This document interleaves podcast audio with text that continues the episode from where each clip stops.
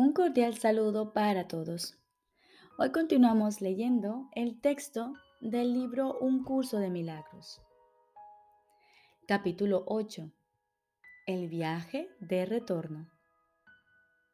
Sexta parte. El tesoro de Dios. Jesús nos dice, somos la voluntad unida a la filiación, cuya plenitud es para todos. Comenzamos nuestra jornada de regreso juntos y según avanzamos juntos, congregamos a nuestros hermanos. Cada aumento de nuestra fuerza se lo ofrecemos a todos para que ellos puedan también superar su debilidad y añadir su fuerza a la nuestra. Dios nos espera a todos con los brazos abiertos y nos dará la bienvenida tal como yo te la estoy dando a ti. No dejes que nada en el mundo haga que te olvides del reino de Dios. El mundo no puede añadirle nada al poder y a la gloria de Dios y de sus santos hijos.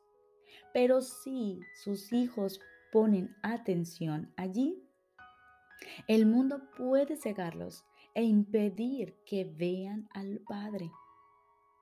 Tú no puedes ver el mundo y conocer a Dios. Solo uno de ellos es verdad. He venido a decirte que no es a ti a quien te corresponde decidir cuál de ellos lo es. Si lo fuese, ya te habrías destruido a ti mismo. Mas Dios no dispuso la destrucción de sus creaciones, pues las creó para toda la eternidad.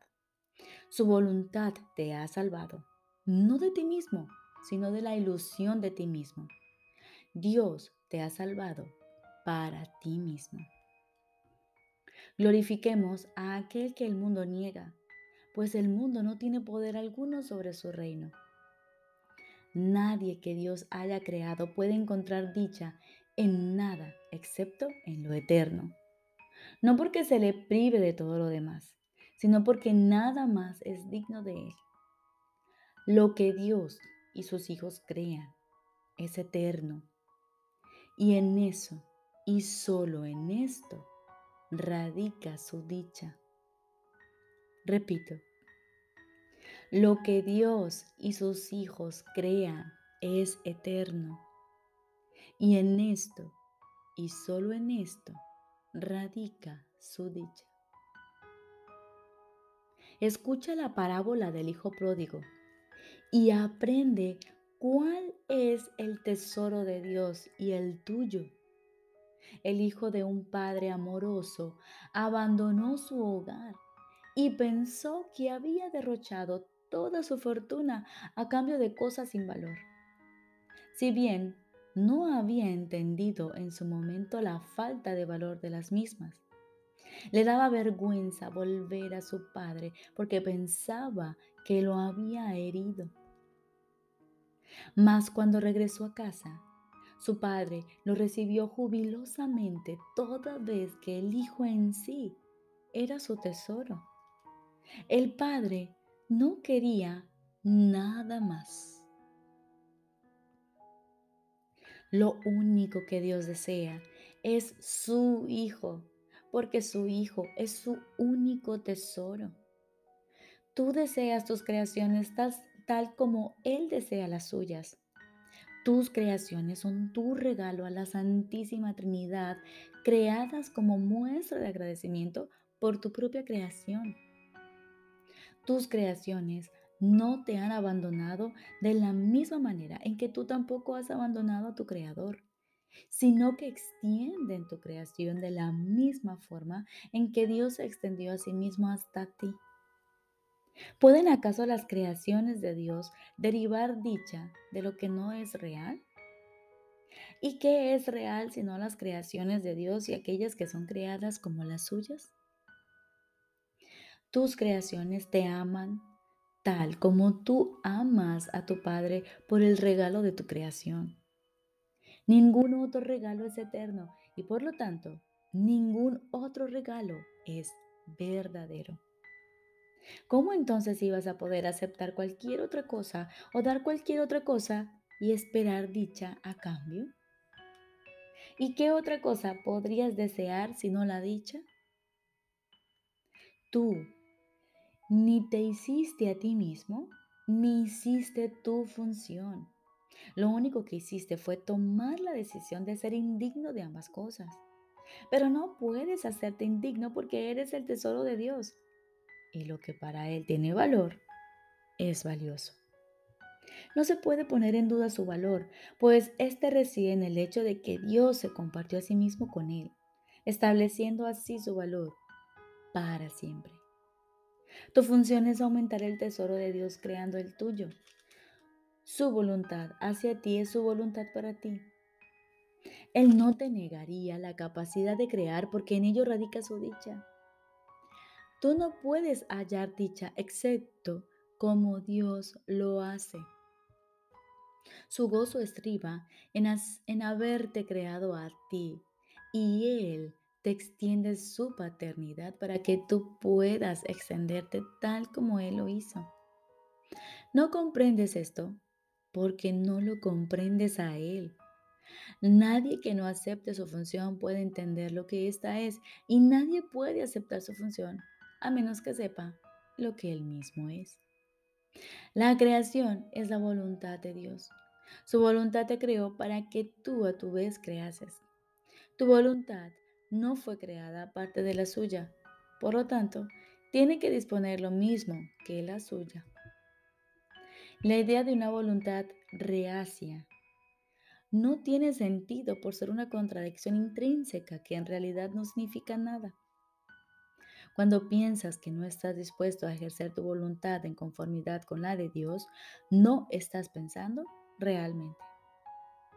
La voluntad de Dios es puro pensamiento y no se puede contradecir con pensamientos.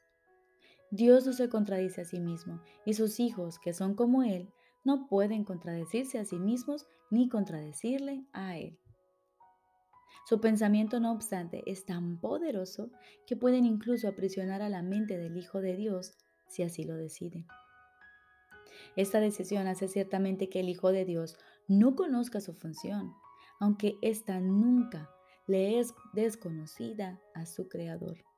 Y puesto que no le es desconocida a su Creador, Él siempre la puede conocer. La única pregunta que jamás debieras hacerte es, ¿deseo saber lo que la voluntad de mi Padre dispone para mí? ¿Deseo saber lo que la voluntad de mi Padre dispone para mí? Él no te lo ocultará. Me lo reveló a mí cuando se lo pregunté y así supe lo que Él ya había dado. Nuestra función es colaborar juntos porque separados el uno del otro no podemos funcionar en absoluto. El poder del Hijo de Dios reside en todos nosotros, pero no en ninguno de nosotros por separado. Dios no desea que estemos solos porque su voluntad no es estar solo. Por eso creó a su Hijo y le dio el poder de crear junto con Él. Nuestras creaciones son tan santas como nosotros y nosotros que somos los hijos de Dios somos tan santos como Él.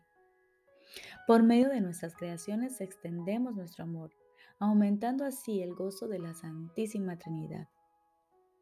No comprendes esto porque aunque eres el tesoro de Dios, no te consideras valioso. Como resultado de esa creencia, no puedes entender nada. Yo soy consciente del valor que Dios te otorga. Mi devoción por ti procede de Él, pues nació del conocimiento que tengo de mí mismo y de Él. No podemos estar separados. Lo que Dios ha unido no se puede separar. Y Dios ha unido a todos sus hijos en sí mismo. ¿Cómo ibas a poder estar separado de tu vida y de tu ser? El viaje a Dios es simplemente el redespertar del conocimiento de donde estás siempre y de lo que eres eternamente. Es un viaje sin distancia hacia una meta que nunca ha cambiado. La verdad solo se puede, la verdad solo puede ser experimentada no se puede describir ni explicar. Yo puedo hacerte consciente de las condiciones que la facilitan, pero la experiencia en sí forma parte del ámbito de Dios. Juntos podemos satisfacer sus condiciones, pero la verdad vendrá a ti por su cuenta. Lo que la voluntad de Dios ha dispuesto para ti es tuyo. Dios le ha dado su voluntad a su tesoro, para quien esa voluntad es su propio tesoro. Allí donde esté tu tesoro, estará tu corazón, tal como el suyo está allí donde se encuentra su tesoro. Tú, a quien Dios ama, eres completamente bendito. Aprende esto de mí y libera la santa voluntad de todos aquellos que son tan benditos como tú.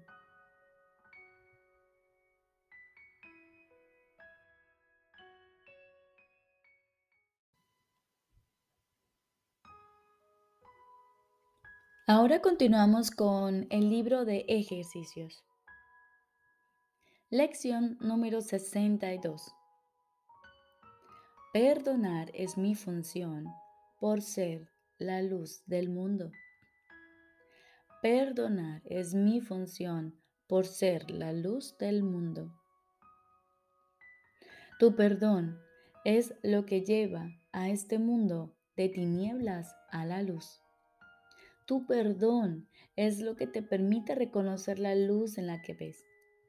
El perdón es la demostración de que tú eres la luz del mundo. Mediante tu perdón, vuelves a recordar la verdad acerca de ti.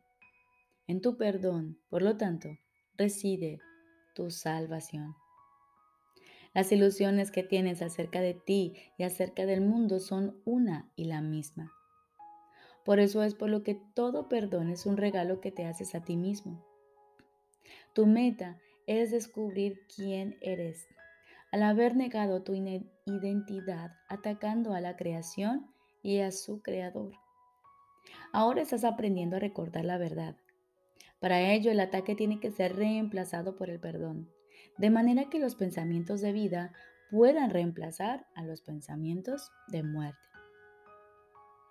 Recuerda que en todo ataque apelas a tu propia debilidad, mientras que cada vez que perdonas apelas a la fortaleza de Cristo en ti. Te vas dando cuenta, pues, de lo que Él perdonará por ti eliminará de tu mente toda sensación de debilidad, de tensión y de fatiga. Arrasará con todo vestigio de temor, culpabilidad y dolor. Reinstaurará en tu conciencia la invulnerabilidad y el poder que Dios le confirió a su Hijo. Regocijémonos de poder comenzar y concluir este día practicando la idea de hoy y de usarla tan frecuentemente como nos sea posible en el transcurso del día. Ello te ayudará a que pases un día tan feliz como Dios mismo quiere que tú seas y ayudará a aquellos que te rodean, así como a aquellos que parecen encontrarse lejos en el espacio y en el tiempo, a compartir esta felicidad contigo. Tan a menudo como puedas hoy, con los ojos cerrados a ser posible, repite para tus adentros. Tomamos aire y decimos, perdonar es mi función por ser la luz del mundo. Cumpliré mi función para así poder ser feliz. Perdonar es mi función por ser la luz del mundo. Cumpliré mi función para así poder ser feliz. Dedica entonces uno o dos minutos a reflexionar sobre tu función y la felicidad y liberación que te brindará. Deja que pensamientos afines acudan a ti libremente pues tu corazón reconocerá estas palabras y en tu mente se encuentra la conciencia de que son verdad. Si te distraes, repite la idea y añade, perdonar es mi función por ser la luz del mundo. Cumpliré mi función para así poder ser feliz. Deseo recordar esto porque quiero ser feliz. Deseo recordar esto porque quiero ser feliz. Recordemos. Lección número 62. Perdonar es mi función por ser la luz del mundo. Hoy repetiremos tan a menudo como se nos sea posible esta oración con los ojos cerrados. Perdonar es mi función por ser la luz del mundo. Cumpliré mi función para así poder ser feliz. Deseo recordar esto porque quiero ser feliz. Te deseo un feliz y maravilloso día.